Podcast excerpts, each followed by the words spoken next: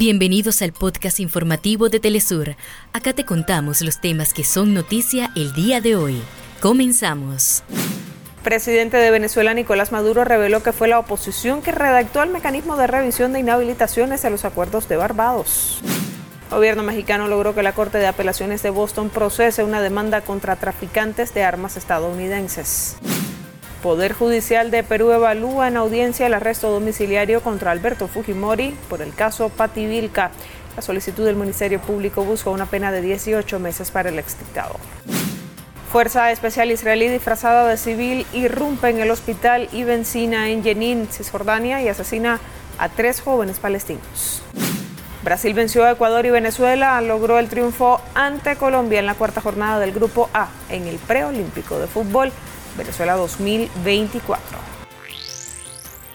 Hasta acá nuestros titulares.